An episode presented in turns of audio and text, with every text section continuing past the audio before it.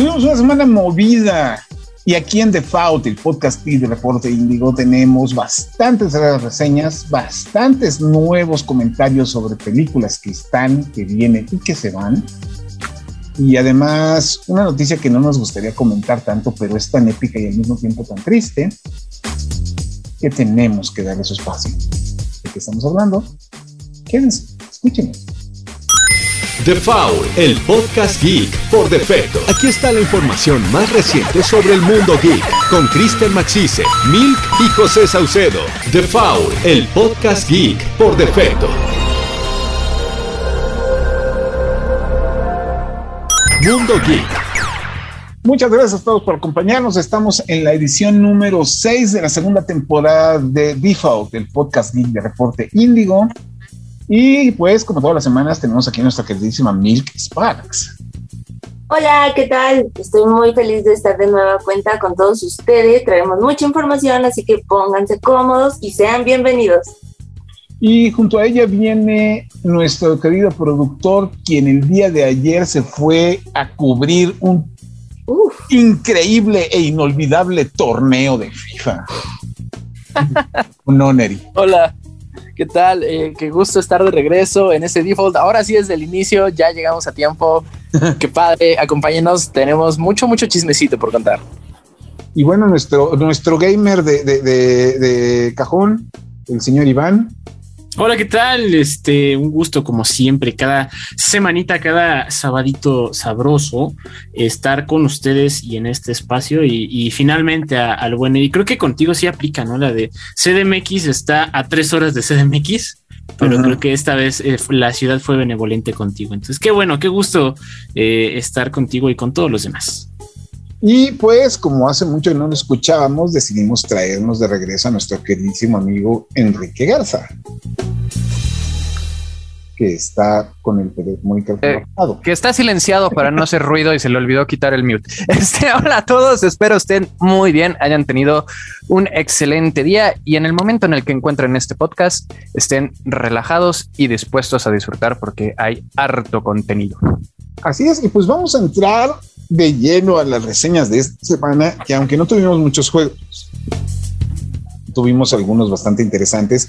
El primero de ellos es un título que a mí que, cuya imagen para mí es Iván Cardoso diciéndome es que es un juego y no streameable. ¿Por qué? Híjole, ya vamos a hablar del elefante en la habitación. Exacto, pues de una vez. Ok, ok, venga. Pues sí, eh, esta semana, me parece que fue a más tardar la pasada, se estrenó un eh, DLC que creo que se dice más bien eh, Free DLC, ¿no? Porque es, fue un contenido nuevo a el videojuego Crusader Kings 3, pero eh, pues eh, gratuito, ¿no? Sin paga, que básicamente le añade como eh, nuevas funciones como para hacerlo un poquito más dinámico, porque, y, yo creo que aquí al, señor Saucedo jamás se le va a olvidar que dije eso, mi comentario de que el Crusader Kings es inestremeable es porque es cuadro de diálogo tras cuadro de diálogo y es estar leyendo y leyendo y leyendo y leyendo, ¿no? Y, o sea, no es algo que sea necesariamente malo, hay gente que le gusta, pero pues como que para estar viendo a alguien que streamea como lee cuadros de diálogo, pues no sé. Este, entonces, esa fue la cuestión. Afortunadamente este DLC como que alivian un poco esa, esa parte, porque pues básicamente de que va el Crusader Kings es de que pues como que tomas el control de una familia eh, de la realeza en la Edad Media, de literalmente cualquier parte de eh, Europa y sus alrededores y pues vas ahí desarrollando el reino, ¿no? Entonces, este, la función nueva es que le añaden como que unas mecánicas de una corte, ¿no? Entonces es literal tu monito y está así, se ve tu, tu sala del trono y cómo llega la raza y la tienes que recibir así como, como en cierta película, ¿no? Este, eh, una disculpa que usted no tiene eso en su aldea, que era, ¿qué decía? Y le respondía, eh, comida ya saben cuál, cuál es la, escena a la que me refiero y, seguramente saben cómo acaba. Algo así es similar este, este DLC y pues sí, está, le añade bastante y creo que es de estos casos en los que se siente este nuevo contenido como algo que debió estar desde el principio, ¿no? No es queja, al contrario, ¿no? Es como ahora no me hago a la idea del juego sin este contenido adicional. Entonces, eh, yo creo que para los fans eh, que, que es un, son bastantes, de hecho, son bastantes de del Crusader Kings, es considerada yo creo una joya dentro del género de, de videojuegos de estrategia, eh, pues les gustó bastante. Así es, el título, el Free DLC está, el juego está en PC nada más, tengo entendido. Y Creo que va a salir para Xbox. No, si no lo dudaría ni lo más mínimo. Y ahorita dime que o sea, todo lo que no sale para Xbox es porque todavía no existe, o es de Nintendo.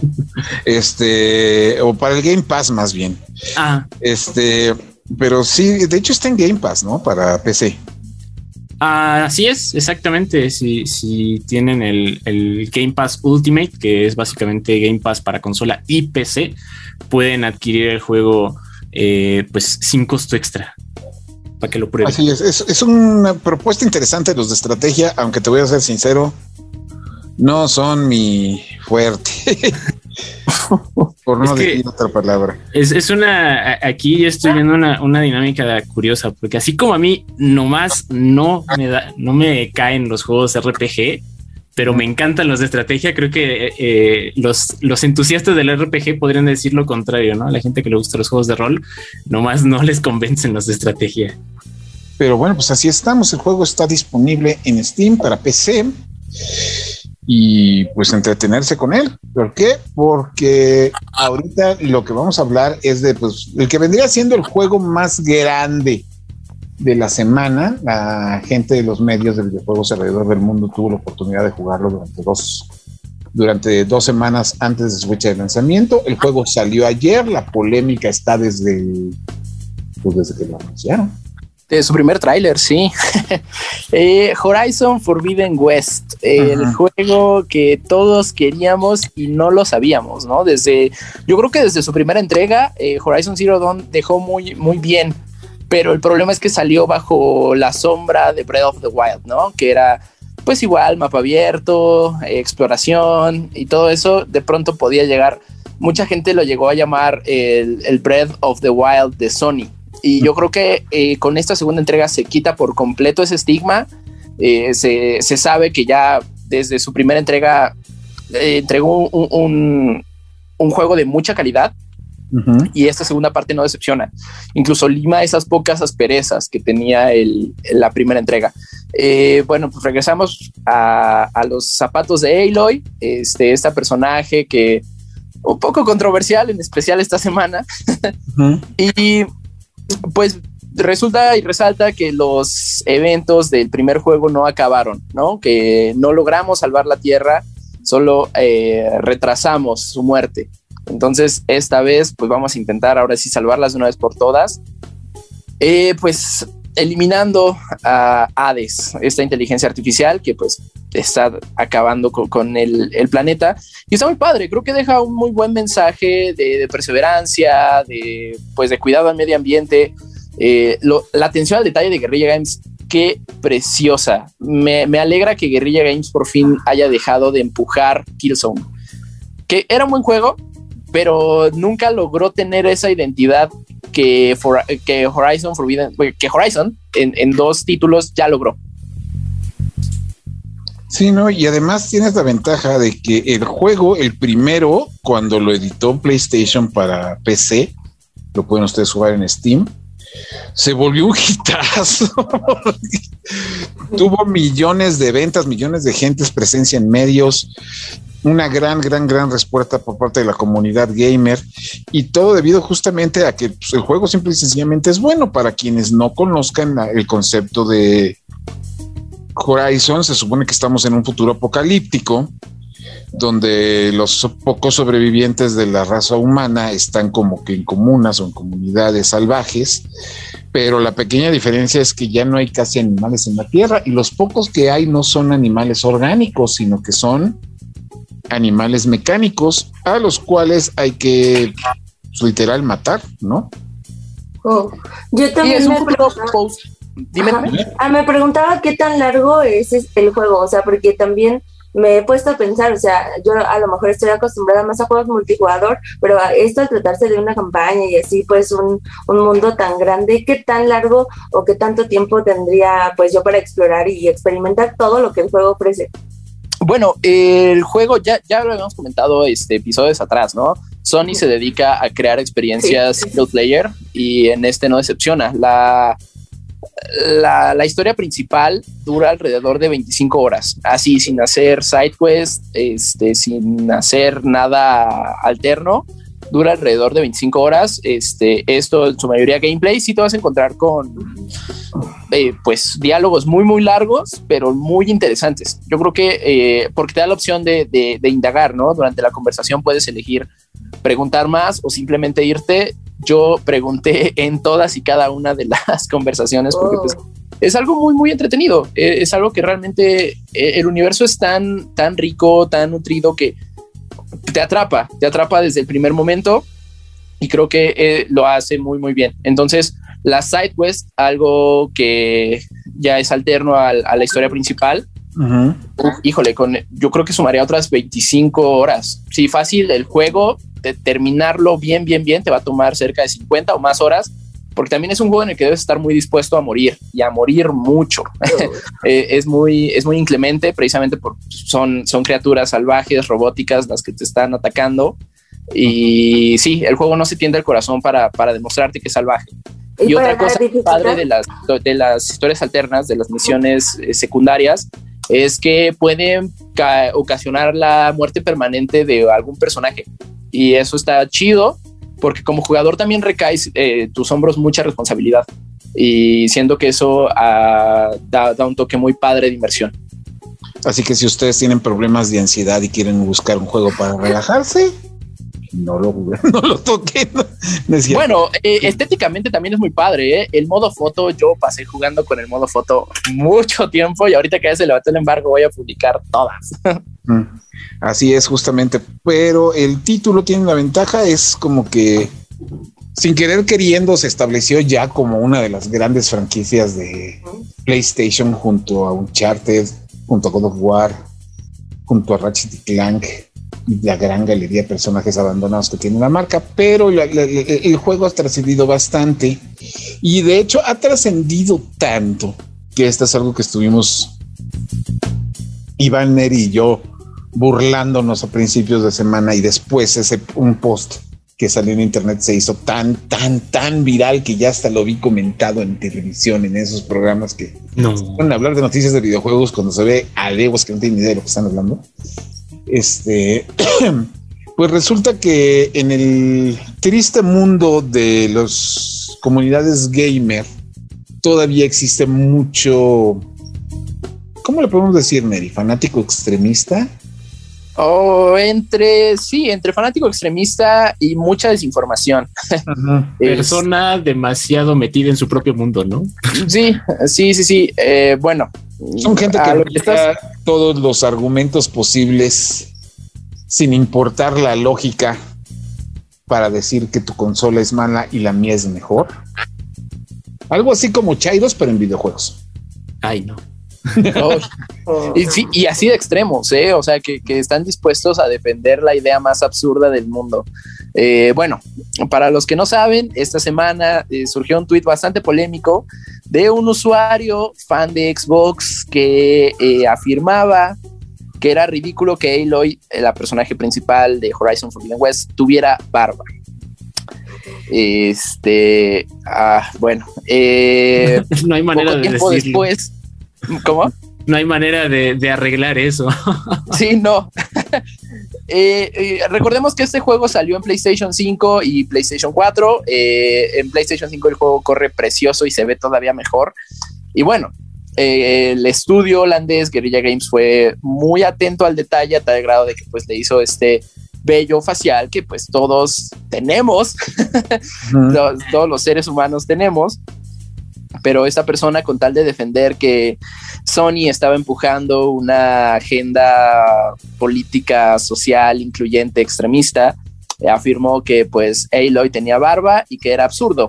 Este, híjole, hay, hay muchas formas de abordar esta, esta conversación, entonces me gustaría que Iván eh, diera la patada inicial para ver por dónde empezamos.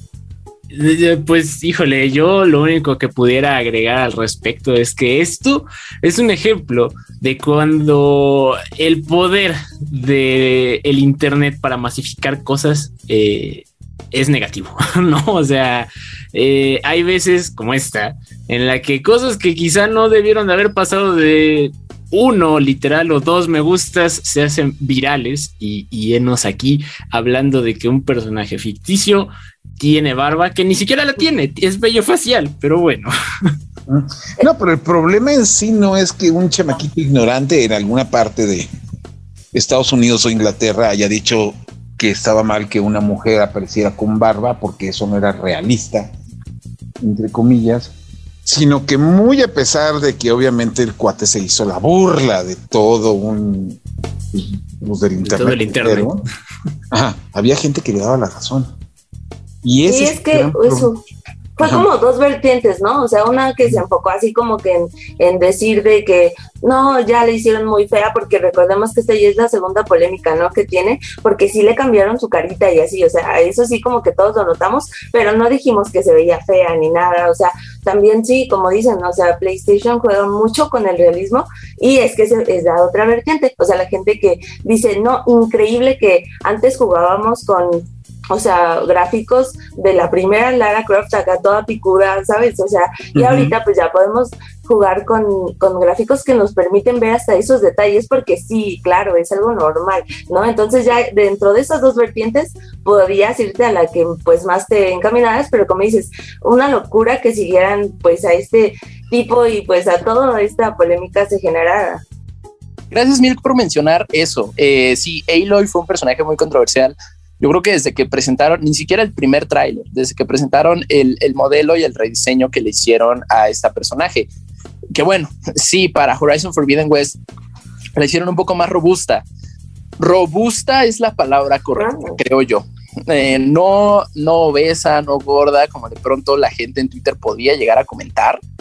Y y de, nuevo, ¿no? Esta cuestión como de es que la están haciendo para cubrir la agenda política de inclusión y es una completa tontería. Yo creo que la hicieron en realidad un, un personaje más realista, tomando en cuenta de los contextos a los que se enfrenta Aloy pues son, son condiciones climáticas muy radicales. O sea, de pronto la vamos a ver en las montañas en la nieve. Claro que debe tener más masa corporal porque pues, si no, no sería realista.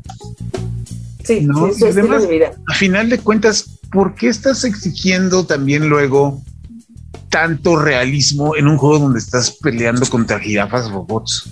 Exacto.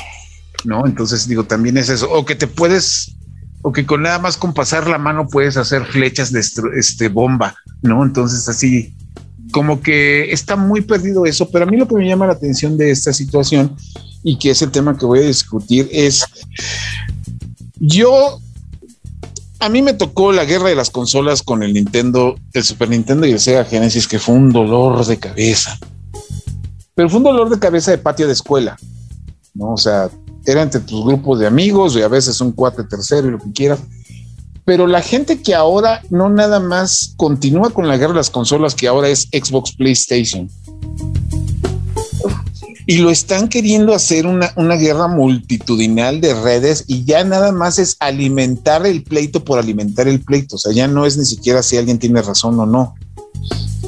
Y yo creo que eso también le está haciendo como que bastante daño a la industria en muchos aspectos porque demerita el trabajo de mucha gente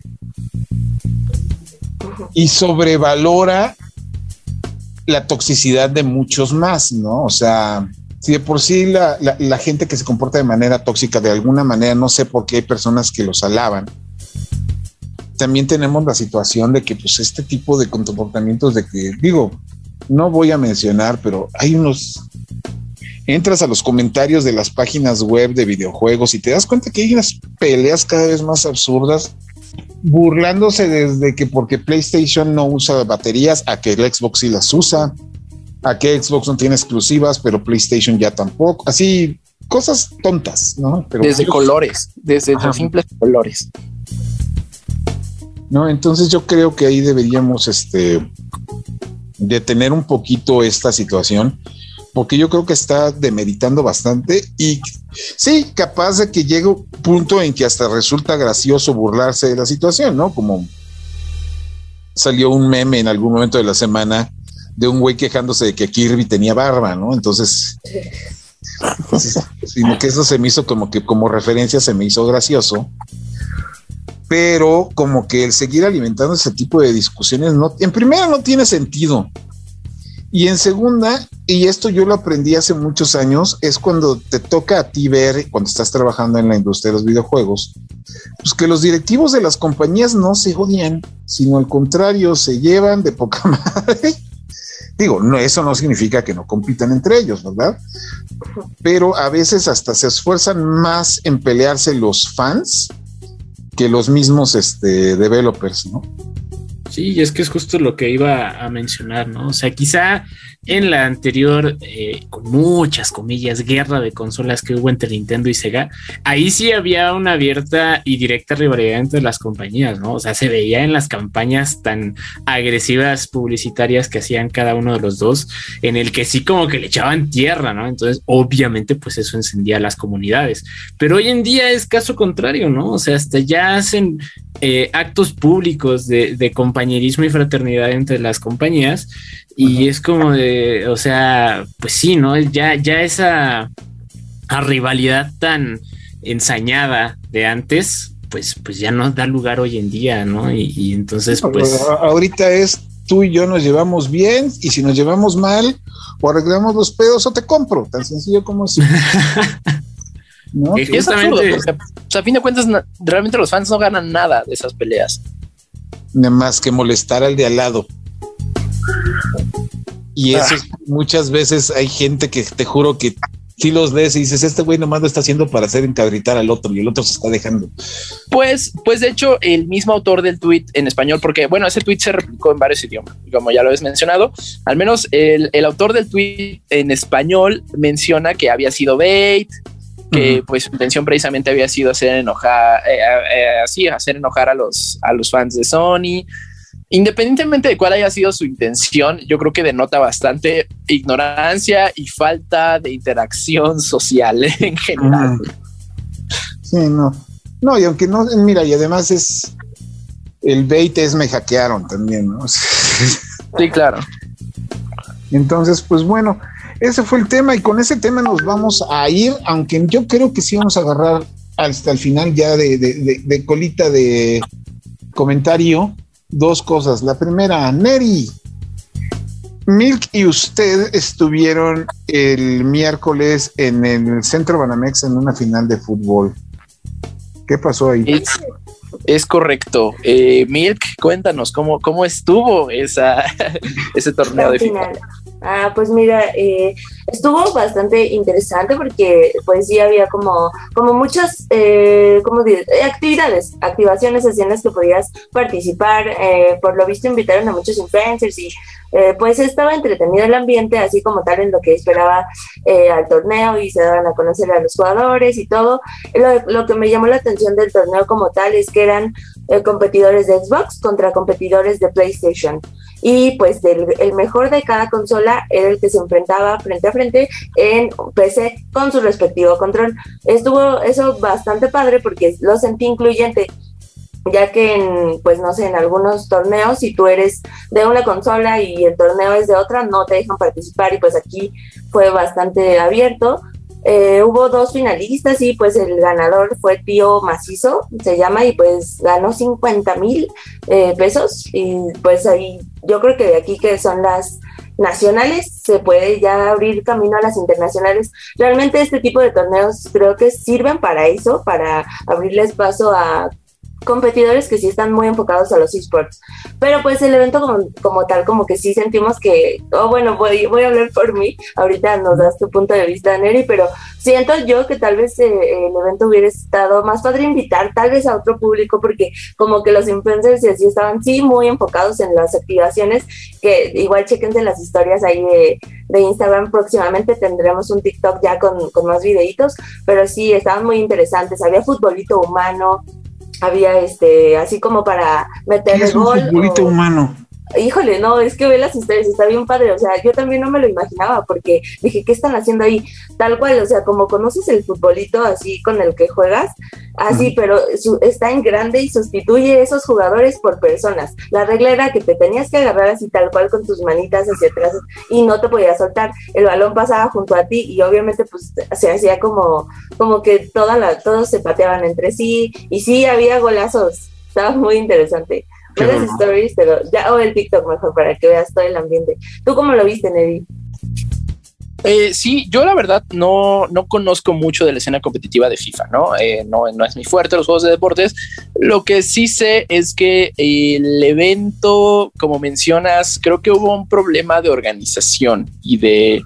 Uh, sí, vaya, al inicio claro, el, previo al partido, al juego como tal, pues está bien que la gente esté libre por, por, el centro de, convenciones, pues, disfrutando de las distintas actividades que tienen preparados, pero creo que fueron un poco eh, suaves a la hora de llamar al, al, evento, al evento principal, que era pues claro la, final de FIFA, ¿no? Eh, fue, un, fue un evento en el que la gente prefirió estar en las activaciones publicitarias que como tal expectando a los jugadores. Yo creo que, y es feo, porque los casters que estaban ahí lo estaban dando todo para narrar y realmente vivían el evento. Eh, pero, pero las personas en gradas frente a las pantallas eran pues poquitas. Entonces, este, yo creo que realmente lo único que hay que corregir en ese sentido es una cuestión de organización. Eh, no, FIFA es muy entretenido de ver y de jugar. Eso es, eso es evidente, si no, no tendría tantos jugadores. Este, pero yo sí creo que el, tropiezo en este caso fue organización. Pero en general el evento, pues muy padre, entretenido. Tenía buenas intenciones, pero, pero pues intenciones no, solo se puede vivir de intención. Así es, pues bueno, nosotros terminamos con esto el primer bloque de default y pues regresamos. Noticias. Continuamos aquí en Default, el podcast Kiss de Reporte Índigo. Y bueno, pues esta semana, específicamente el día de ayer, se estrenó lo que vendría siendo la. Ahora sí que una de las películas más esperadas por la comunidad gamer, no sé si pueda considerarse eso, que es la primera producción, el primer filme de Sony PlayStation Productions, que es la primera, que es la división de Sony que se va a encargar de llevar todas las franquicias y cosas de PlayStation a otros medios como son cómics, cine, televisión, animación. Y pues qué mejor forma de empezar el negocio que con un juego que prácticamente es una película, ¿no? Que es Uncharted. Uncharted, para quienes no lo sepan, es un juego que nació en el 2007 y vendría siendo originalmente el heredero de Tom Rider, de Indiana Jones, y nos cuenta las aventuras de este Nathan Drake, que es un cazador de tesoros, que pues en cada juego pues está buscando el tesoro del momento y en esta película sirve como la precuela o cinta de origen tanto del personaje como de todas las relaciones que va a llevar a partir de ahora que ya es este que ya se va a dedicar de lleno a conseguir oros legendarios. La cinta se anunció hace más de dos años y pues tiene una bronca y una bronca nada más para mí, que es el reparto. ¿Por qué? Porque la cinta está protagonizada por Mark Wahlberg, quienes este, lo pueden ubicar por las películas de señales. Si tienen mi edad, lo pueden ubicar como Mark y Mark de los New Kids on the Block y quienes este y pueden salió en Transformers, ¿no? Creo. Salió en Transformers como el inventor que, encuentra a Optimus Prime otra vez. Y en Tess, que es como. en Tess, ajá. Creo que está más ah, en Tess, es cierto. Sí, Guerra de Papas. Bueno, pues qué este, eso. Este, ah, pero créeme, podrían haber cosas. No, no creo que haya cosas. este, bueno, el chiste está en que sale él. Este, sale como el villano conocido, sale Antonio Banderas haciéndole del mismo malo que le ha hecho desde hace, no sé, desde hace como 10 años está haciendo el mismo papel. este, más o menos. Y que pues por lo menos lo mantiene vigente o por lo menos ya demostró que puede hacer otra cosa más que el gato de Shrek. Y este, los, la villana y el personaje de Chloe lo interpretan dos actrices que al igual que sus secuaces están ahí pues porque, porque tenían que pues como los secuaces del juego de Uncharted están ahí para que los baleen, ¿no? Para tener a alguien que, que, no te permita avanzar en la historia. Este, y finalmente como protagonista tenemos Spider-Man, que en este caso es este, que es Tom Holland. Y esta película se suma a otro de los incontables filmes que el niño ha hecho para demostrarle al mundo que él puede ser algo sin el traje de Spider-Man spoiler no lo logra. no, no, no, pues es que no es spoiler, es que es. ¿Se veía venir? Sí, no, es que, es que mira, tenemos la bronca, y esto lo quiero comentar. Un cártel es la estructura del juego, tal cual, o sea, es. Lo reclutan para la aventura, tienes que conseguir esta cosa, esta cosa va a abrir la puerta secreta en no sé dónde para esta otra cosa que te va a llevar para acá, acá, acá, y de así te va a llevar a un lugar en casa, en, este, en medio de la nada hasta arriba donde está un tesoro inmenso e invalvulable. ¿Respeta la estructura del juego? Sí, la respeta, pero como pocas, o sea, eso no me lo pueden negar. Tiene referencias a los juegos, tiene referencias a los juegos completitos y de hecho la película está muy basada en la tercera entrega, la última que se hizo para PlayStation 3 es, este... es, es, Dex Deception, eso te iba a decir, ¿no? Una, una escena incluso que sale en el tráiler es una copia al carbón. Sí, no, es el carbón y además no nada más sale en el tráiler, sino que en la película sale dos veces. No. Ajá, este, está, la, la, cinta se llena de todas las referencias posibles a los juegos, y pero no son como sería referencias muy en el en on the nose, así como que muy obvias pero pues, si conoces los juegos y eres fan, las vas a reconocer. Las únicas que sí están así como que muy forzadas es un cameo que no vamos a criticar aquí. Esa es una. Y dos, cuando finalmente en la banda sonora se escucha el tema de Nathan Drake, que es el tema de que escuchas en los videojuegos, que es una escena muy bien armada. El, director de la película, su nombre se me fue ahorita, es el mismo que hizo Venom y es el mismo que hizo Zombieland entonces como que ya tiene algo de mano y experiencia en lo que son las películas de aventura. Pero el gran problema es que tu película de aventura está ahí, la estructura de un charter está ahí, las referencias están ahí, la producción está ahí, pero los personajes no. Y si hay algo que hizo trascender a un charter como videojuego, fuera de la fórmula de, de Tomb Raider Indiana Jones, es que pues el personaje de Nathan Drake es buenísimo. O sea, está muy bien. Y pues Tom Holland no es Nathan Drake. Y por más que le intente, no va a ser Nathan Drake. Pueden ponerle otro nombre y capaz de que la película mejora, pero él no es Nathan Drake. Aunque bueno, dime. El, el, nombre que estás buscando del director es Ruben Fleischer. Y a mí como que no me, no me encantó desde que mostraron que Nathan Drake iba a ser Tom Holland. Porque Nathan Drake no es un niño, ni siquiera en el primer juego. no, Nathan Drake sale, sale de niño en el tercer juego, pero porque. Y esa misma escena, no, en el tercero o en el cuarto. Eh, bueno, en el tercero y en, en ambos. Sí, en ambos. en ambos son flashbacks para explicar el, digamos, eh, el por qué Drake y, y, cosillas como de su pasado. Y en el tercero, para explicar eh, su relación con Sullivan o el génesis de su relación con Sullivan, y esta pues toma elementos de ambos. Técnicamente es la trama de la 4 con escenas del 3. O sea, hicieron ahí un mix muy extraño. Así es. Y este, pero el chiste es que te digo, la película es buena, pero el reparto la mata. Y eso es a mí lo que me molestó. Sí va a estar entretenida, sí, sí va a estar entretenida ¿Vale la pena verla en cine? Pues en un 2 por 1 de miércoles, pues sí, sí, está, está como para salir a echar desmán. No sé si quieren ahorita correr el riesgo, pero en otra situación sí vale la pena ver en cine. nomás les aviso que no la vayan a ver en salas 4DX porque les van a meter una golpiza. Las... Eso te iba a preguntar por qué, porque si vi tu comentario dije. El tweet, sí.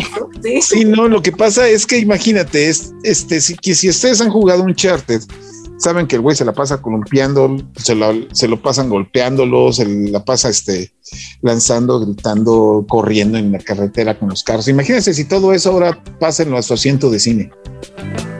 Y en un asiento de cine 4DX donde te escupen en la cara, te echan aire, te salen golpecitos en la espalda, te mueven. Ok, mínimo te mantiene Te- despierto. Sí, no, te mantiene despierto. No manches, yo, yo llegué con dolor de cuello. o sea.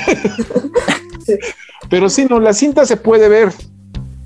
Tiene Una sus- vez. Sí, tiene, Oh. sus, tiene sus momentos, se puede ver una vez. Pero a mí lo más irónico de todo es que yo no vi Uncharted como tal hasta la segunda escena post créditos. Ouch. Ahí sí dices, eso es Uncharted. Sobre esas actuaciones y ese vestuario y caracterización hubieran usado toda la película y otra cosa sería. Sí, yo, yo creo que desde, insisto, desde el elenco fue, fue una muy mala decisión. O sea, yo digo, si me van a contar una historia de Nathan Drake con ese actor, yo hubiera esperado una precuela, ¿no? Una precuela mucho antes de, de Nathan Drake conocer a Soli. Eh, entonces, incluso yo hubiera usado a, a Mark Wahlberg como el protagonista, pero bueno. eh, No, pero además tienes la bronca de que cómo vas a hacerte una precuela de los juegos si tú ya sabes qué pasó antes de los juegos, porque ya conoces el pasado de Nathan gracias al tercer y el cuarto juego, ¿no? Bueno, pero quizá contarlo un poco más a detalle, ¿no? A mí, a mí me Ujú. gusta mucho, precisamente ahora recuerdo las escenas del 3, en donde pues roba desde la fruta y estas, estas cuestiones, están muy padre, y, eh, pero creo que las cuentan muy rápido por lo mismo de que el juego no va de eso. Quizás Ujú. hubieran ahondado en esa parte, hubiera estado muy interesante, pero decidieron irse por, pues, por lo que ya había de esta franquicia. ¿no? Pero bueno, para hacer la primera producción de PlayStation, sí ya sé, son muchas pero no. ¿Le ves una secuela? Este, no, yo le veo cara, tiene, esa película tiene cara de franquicia, pero estoy seguro que Tom Holland no va a regresar. Uy. A menos de que le, a a menos de que Sony lo agarre a billetazos, porque también ya ves como que indirectamente ya está diciendo que Spider-Man como que pues, sí, muy bonito y lo que quieras, pero también está afuera, Pero pero es que es- está curioso ese fenómeno, ¿no? O sea, porque como que eh, le están rogando, pero no es buen actor. Entonces, no, pues es que no, pero la bronca no es que no sea buen actor, sino que está utilizando su fama para hacer películas que no tengan que ver con Spider-Man y que la gente le de alguna forma u otra lo reconozca como actor. O sea, tiene su cara de niño de cinco años haciendo puchero, porque así, pero pues ha hecho. Ay, este, Neri, ¿cómo se llama la película esta de terror donde mata todo el universo de Marvel?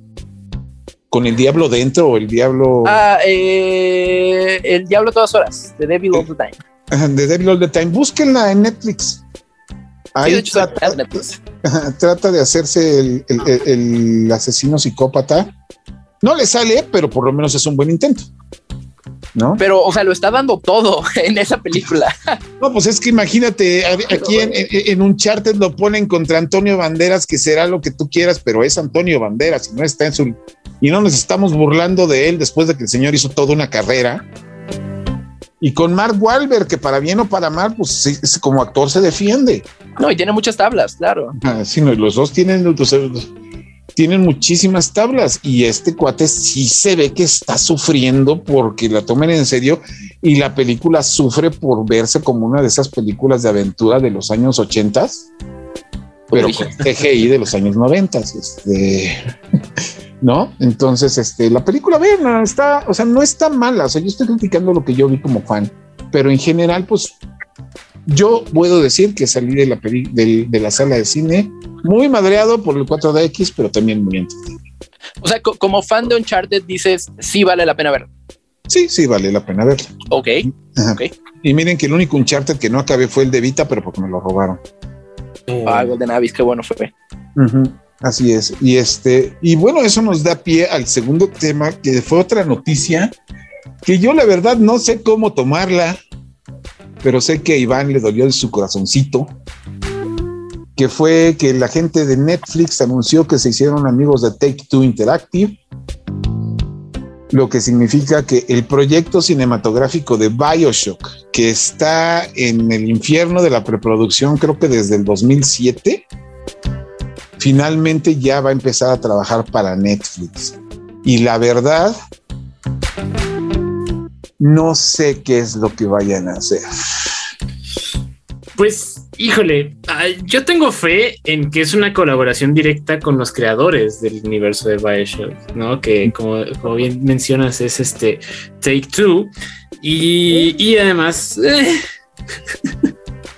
pues eh, es una obra bastante buena, pero es muy buena porque es intransigente, ¿no? O sea, yo creo que es una muy buena palabra para describir a Bioshock, es muy intransigente cosa que últimamente no es la tendencia en las producciones grandes y de la pequeña pantalla, ¿no? O sea, todo siempre es como que políticamente correcto y así, al menos en lo comercial y Netflix es comercial.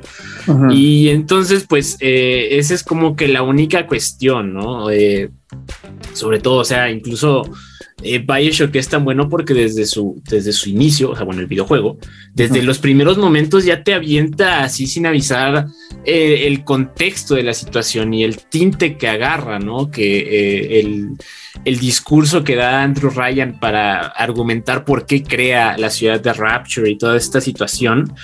Y híjole, es algo que yo creo que más de un productor le va a le costaría trabajo este, digerir para, para meterlo en una adaptación, pero pues vamos a, tratar de ver el vaso medio lleno, ¿no? Netflix yo creo que en general, en el marcador global, no es una garantía, pero, tan, pero de ningún lado, ¿no? O sea, no es una garantía de buenas producciones, pero tampoco es una garantía de fracasos. ¿Tiene yo un 50-50? Pues mira, yo te puedo decir que ¿Cómo se llama el, la serie esta donde escribes en un libro cómo vas a matar a alguien? Death Note. Death Note. La versión de Death Note de Netflix. Ah, sí. No, Cowboy Vivo. O Cowboy Vivo. Bueno, es que no, no, es que no, Cowboy Vivo no la acabé pero la versión de, de, Dead Note de Netflix es la comedia involuntaria mejor lograda de este canal. Por ahí se van, ¿eh? Esta la cancelaron a la semana. O sea, ni siquiera se esperaron a que la gente la terminara de ver para no espantarlos con una segunda temporada. Literal, llegó Cowboy Bebop. A los tres días Netflix dijo, no, ¿saben qué? Adiós, ya, cancelado. A la fregada, sí, ¿no? A la fregada. Tienen ahí un Sansella de CGI donde tuvieron uno de los momentos creativos más grandes en la historia del anime y de cualquier proyecto de ficción, en el que nuestros queridísimos caballeros de bronce pelean contra una tapa de alcantarilla. Y la, tapa gana. Y, casi. y la tapa habla. Cabe aclarar que la tapa trae como una inteligencia artificial que se trata de hacerla graciosa y trae ahí sus chistoretes. Entonces tienes a los caballeros de bronce de Atena peleando contra una tapa de alcantarilla porque claramente Japón pues, está muy por debajo a nivel creativo, ¿no? Entonces hay que corregirles todo, hay que cambiarles los diseños, los Yo textos. Yo ya les dejé de creer desde que salió una película de hace unos años. Y viene un live action con Sean Bean que no entiendo cómo diablos alguien autorizó eso. Bueno, pero ya sabes que Sean Bean se va a morir.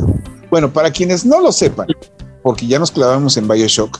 Bioshock es un juego del 2007 que salió en PC, PlayStation 3 y Xbox que se trata de una persona que tras un este, avionazo en medio del mar encuentra una torre que lo lleva a una ciudad submarina que se llama Rapture. Y conforme tú la vas explorando, vas descubriendo un mundo que se supone utópico, que su creador quería que fuera perfecto, pero que se vuelve una crítica justamente a lo que es la utopía y la realidad humana perfecta, las filosofías de Anne Rand. Y es un título muy propositivo, o sea, proponía y planeaba y planteaba muchas cosas. Y además, la forma en cómo fue desarrollado, y esto lo hablo yo desde mi punto de vista, a mí no me gustan los juegos en primera persona,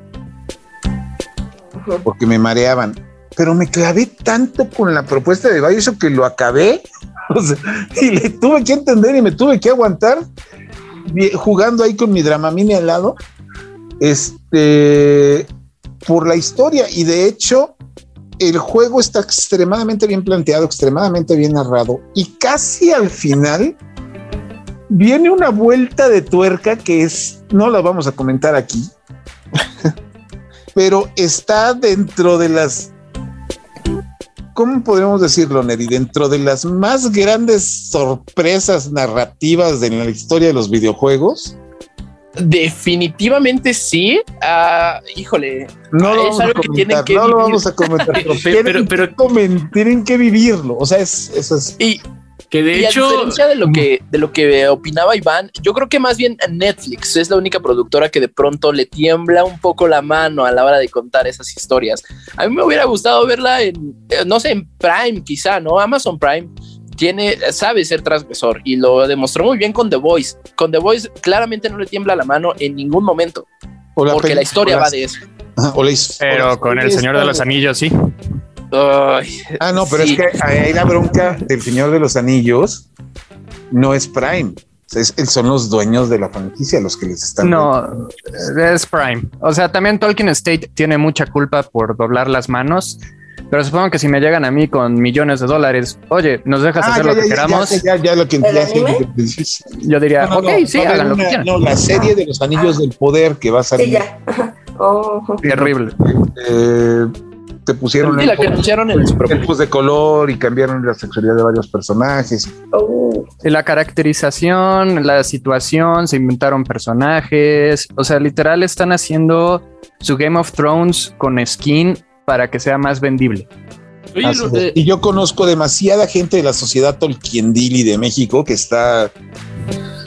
No, ya, ya me, ya me surgió la duda. Entonces no soy el único que le causa conflicto ver a esa Galadriel en armadura. No, a todo mundo. O sea, es uno de los trailers más... eh, desde Ghostbusters 2016 no había habido, habido un tráiler que fuera tan repudiado. Y pasó un Wow. fenómeno muy curioso, porque te a veces el humano nos juntamos para pura tontería, pero a veces logramos hacer cosas chidas en conjunto.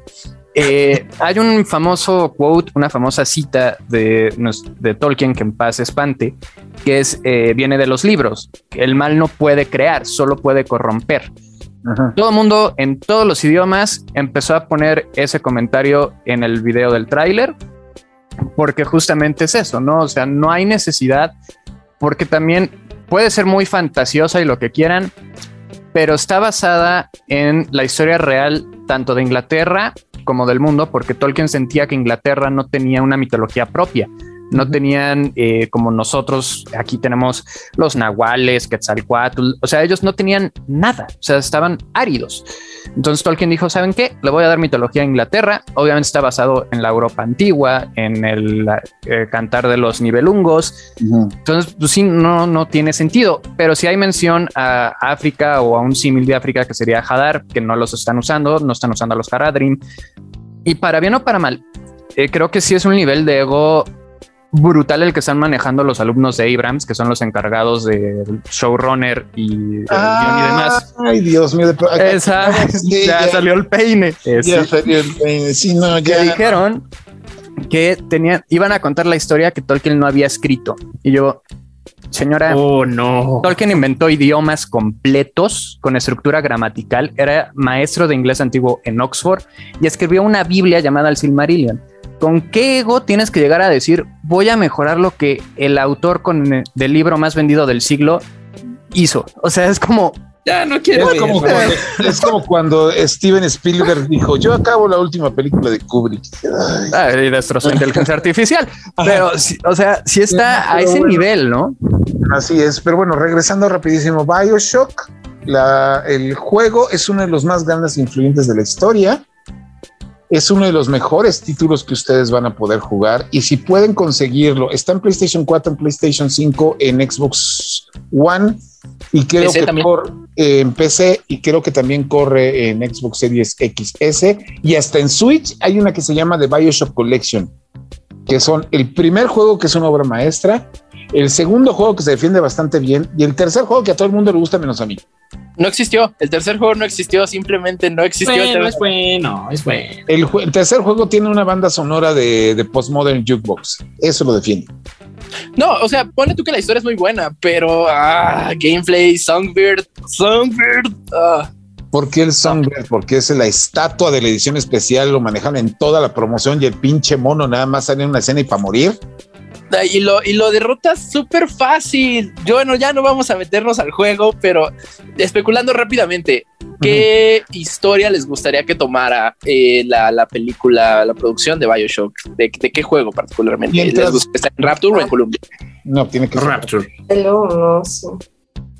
Mientras no me pongan Little Sisters de raza versátil y Big Daddies con pronombres, Va a suceder. Va a suceder. It's gonna happen. Yo creo que quizá, quizás se van a enfocar en el, en el protagonista.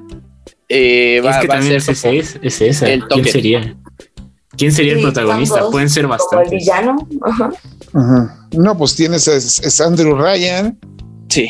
Es alguien más que no vamos no me, No me molestaría ver a, la doctora Tenenbaum, ¿no? De, de Ándale. Oh. ¿Cómo se llama? El, cuate que estaba loco, el de la máscara de conejo con el que estaba con el piano.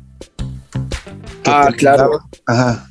Bueno, también, o sea, hay personajazos, personajazos en ese juego y a mí me interesa mucho cómo van a manejar el concepto de las grabaciones. Porque si algo quizá, a mí me gustaría que las grabaciones narraran el inicio de, tu, del episodio o de, ajá, si va a ser serie. Si va a ser eso sería muy bueno. Pero la bronca es cómo vas a hacer. Bueno, es que mira, te diría que saldría carísimo hacer Rapture, pero te pones a pensar el Mandalorian y el libro de Boba Fett. El 90% de los escenarios son de los escenarios son pantallas y no te das cuenta. Además, de hecho, ah, eso, que, que, Mando se inventó esta nueva tecnología que es como un, una caminadora donde tienes las pantallas y si vas avanzando se va moviendo el escenario de fondo, que es como usar pinturas eh, mate, pero al infinito, porque pues, tú avanzas y el escenario avanza junto contigo y logran crear esta impresión de dimensión justamente por eh, la escala. Entonces creo que sí, sería, en el punto tecnológico creo que estamos en el mejor momento para contar historias, en el punto creativo creo que estamos en el peor momento para contar historias, porque el problema es que, eh, y esto es algo que aqueja a todos en todas las eh, los niveles e industrias de entretenimiento, dígase cine, dígase tele, dígase cómics, dígase demás. se llenó de gente que realmente nunca ha sido fan. Y no es que ser fan sea un requisito, pero sí traen ya un bias eh, muy marcado porque consideran que ellos y su versión siempre va a estar por arriba del personaje y del legado del personaje, que es lo que pasó eh, con Snyder. Y tuve un round muy, muy fuerte con unos Snyder Bros. en la semana, eh, porque de verdad. dígame, Senpai, dígame. Sí, ya, ya nada más. Ah, ay, no, no debía haberme enganchado, pero es que sí justifican cada cosa. Y el detalle es eso, ¿no? Que, que muchos de estos creativos llegan queriendo descubrir el hilo negro y todavía ven muchas cosas como ridículas o infantiloides. Entonces, ciertos elementos de un videojuego van a decir, no, es que eso está muy tonto, sabes que vamos a cambiarlo. Y le meten algo que dices, es que esto ya no tiene sentido, que es el problema que hubo con Resident, que es el problema que ahorita hay con Uncharted, porque también les da miedo contar la historia y quieren justificarlo con Ah, pero es que todavía no es el Batman que estás acostumbrado. Este es su origen. Es que todavía no es el Nathan Drake que conoces. Es que todavía no es el Albert Wesker. Ahí podemos ir muy atrás. Hay una película, la película de Troya, protagonizada por este Brad Pitt, donde el director decidió no meter a los dioses griegos en la historia porque sería ser muy tonto cuando pues, se supone que el centro de toda la obra es eso. Pues está basado todo en eso, sí. Y nosotros nos vamos para el último bloque. Muchas gracias por escucharnos. Déjenos en los comentarios qué quieren ver, oír o escuchar. No solo sobre la película de Bioshock, sino también con las otras dos que se anunciaron estos días, que fue que la primera temporada de Halo no tiene, no ha salido, ya confirmaron la segunda. Y un juego que nos encantó y del que hemos hablado demasiado en estos canales, en todos los canales de Indigo que se llama It Takes Two que también va a tener su serie de televisión y sus películas. Regresamos. Mundo Geek. Estamos de regreso en el último bloque de Default, el podcast geek de Reporte Índigo, y pues lamentamos platicar con ustedes de una situación que se está dando en el mundo de los cómics que no es muy bonita, que digamos que es uno de los artistas más reconocidos en la historia de esta industria, el señor Josh Pérez, ya fue desahuciado. Y este, él eh, se lo avisó a, pues, a, toda la comunidad, no nada más a su familia, sino también a toda la comunidad de gamers y todos los dibujantes y las compañías han volcado no nada más a rendirle homenajes, sino también a ayudarlo. Y esta semana se dio un evento en la industria del cómic que es muy difícil o muy raro de verse, pero pues está haciendo a favor de, de, de, del artista. Iván.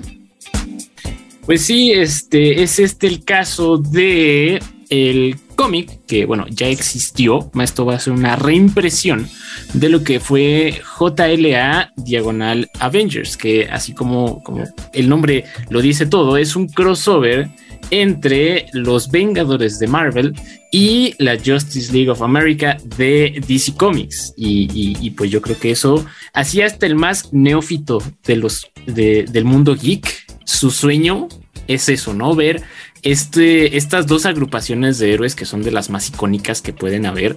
Digo, en Marvel quizá haya unas todavía aún más grandes, pero lo que es Avengers sí tiene mucho peso.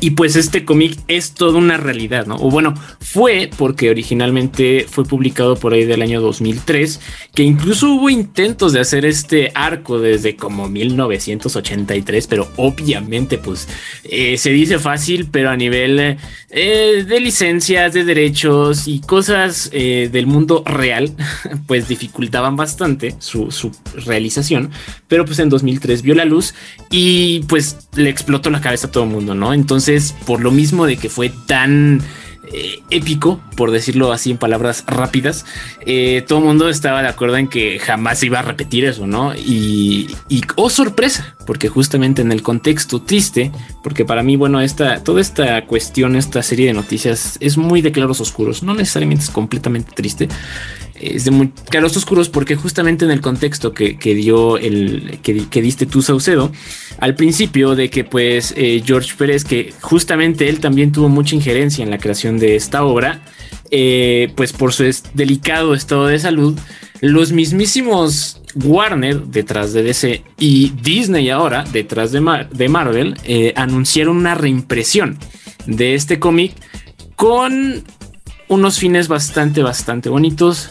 ¿Cuáles son esos, este, mi estimado Quique?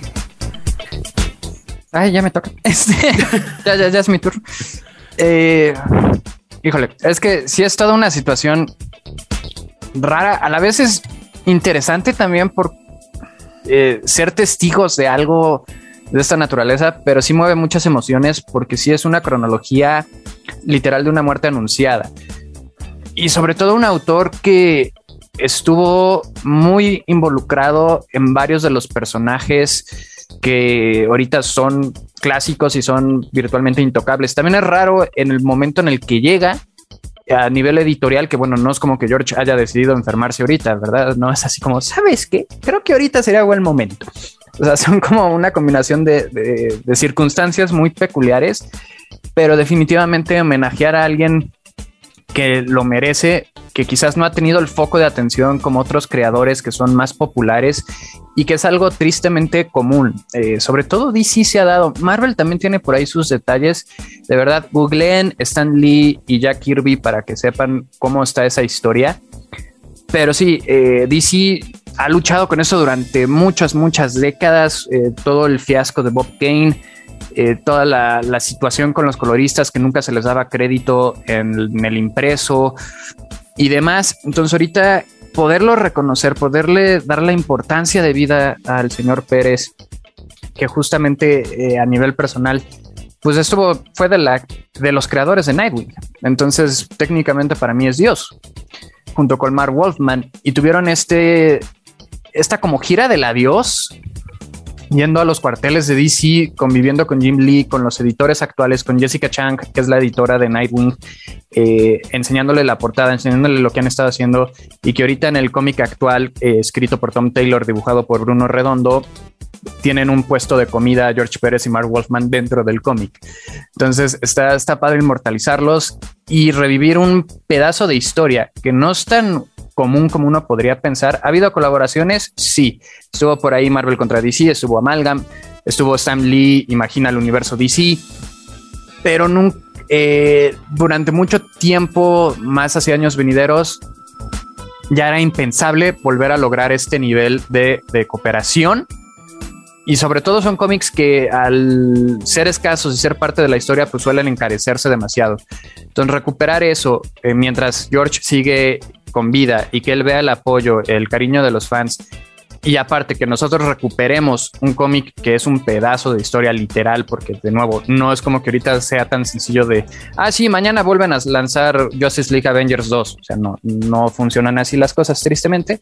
Entonces creo que es un acierto muy grande, un detalle lindísimo, pero a la vez sí es muy, eh, sí te rompe el corazón porque te despierta demasiada empatía ver este proceso gradual de... Eh, de cómo lo está abordando George, pero mira, vivimos en una época donde la tecnología nos permite estar cerca aún estando lejos, entonces también es padre ser, eh, estar involucrado en todo este movimiento como fan porque podemos estar ahí y demostrar nuestro cariño y nuestro apoyo.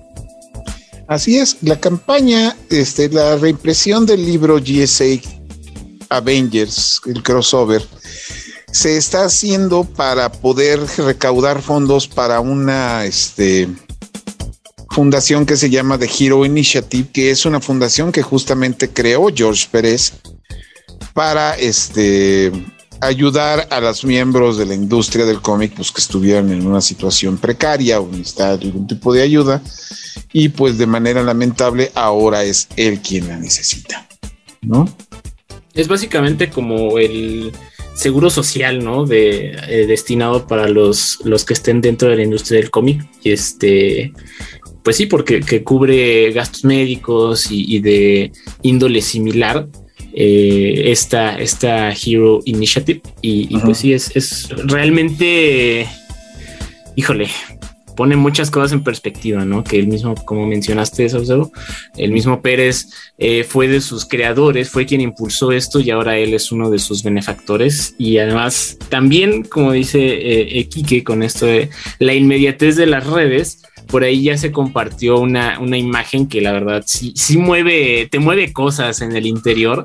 De, de que justamente, eh, bueno, el cómic va a salir por ahí de, ay, no sé si es marzo o mayo, eh, pero ya se tiene la portada de esta reimpresión y, hay una foto de eh, George Pérez que, la verdad no se ve en, óptimo estado de salud tristemente porque ah bueno pues ni siquiera lo, mencionamos no o sea eh, tiene nada más y nada menos que fase 3 de cáncer de páncreas o sea definitivamente no es no es un catarro y él mismo renunció a tratárselo simplemente va a dedicar sus últimos días a disfrutar pues, con sus seres queridos. Entonces, pues en la foto no se ve precisamente en el mejor estado de salud, pero está frente a la portada de esta reimpresión y, aunque tiene cubrebocas, sí se le ve en su carita que a él como a nosotros, pues sí le movió ver lo que representa y representará este, esta reimpresión del cómic. Así es. Pues bueno, señores. Pues nosotros, a todos ustedes que nos están escuchando, muchas gracias. Esto fue la edición número 6 de la segunda temporada de Default. Mi nombre es José Saucedo. Nos acompañó como invitado especial nuestro amigo Enrique Garza. Así es, muchísimas gracias por la invitación. Un placer y un deleite eh, poder compartir todos estos temas con este excelentísimo panel de interlocutores. Así es, el Resident Gamer Iván Cardoso. Como siempre, un gustazo estar aquí y nos vemos el siguiente Sabadaba, dijera la chaviza. Así es, nuestro el señor productor, Neri, Marcos. Muchas, muchas gracias por acompañarnos a todos y a todas. Eh, no olviden seguirnos en todas las redes sociales de Indigo Geek, Reporte Indigo, con el hashtag Indigo Geek. Y bueno, nos estamos viendo y escuchando el próximo sábado. Y nuestra queridísima streamer, Mil. Sí, muchas gracias por habernos acompañado. Recuerden, ahí déjanos el corazón en todos los Geek News, en los TikToks que hacemos para ustedes todos los días, para así tenerlos con la información más reciente y pues también vean nuestros streams. Yo les voy a traer unos muy dinámicos la próxima semana, así que ahí los espero en Indio Geek. Y bueno, y desde aquí le mandamos un saludote a Chris Maxis, que seguramente se lo tragó un Pokémon. ya nos contará, ¿no? En la próxima semana. Muchas gracias a todos y pues. Hasta la próxima. No se pixelen. Adiós. Bye. The Foul, el podcast geek por defecto. Aquí está la información más reciente sobre el mundo geek con Kristen Maxise, Milk y José Saucedo. The Foul, el podcast geek por defecto.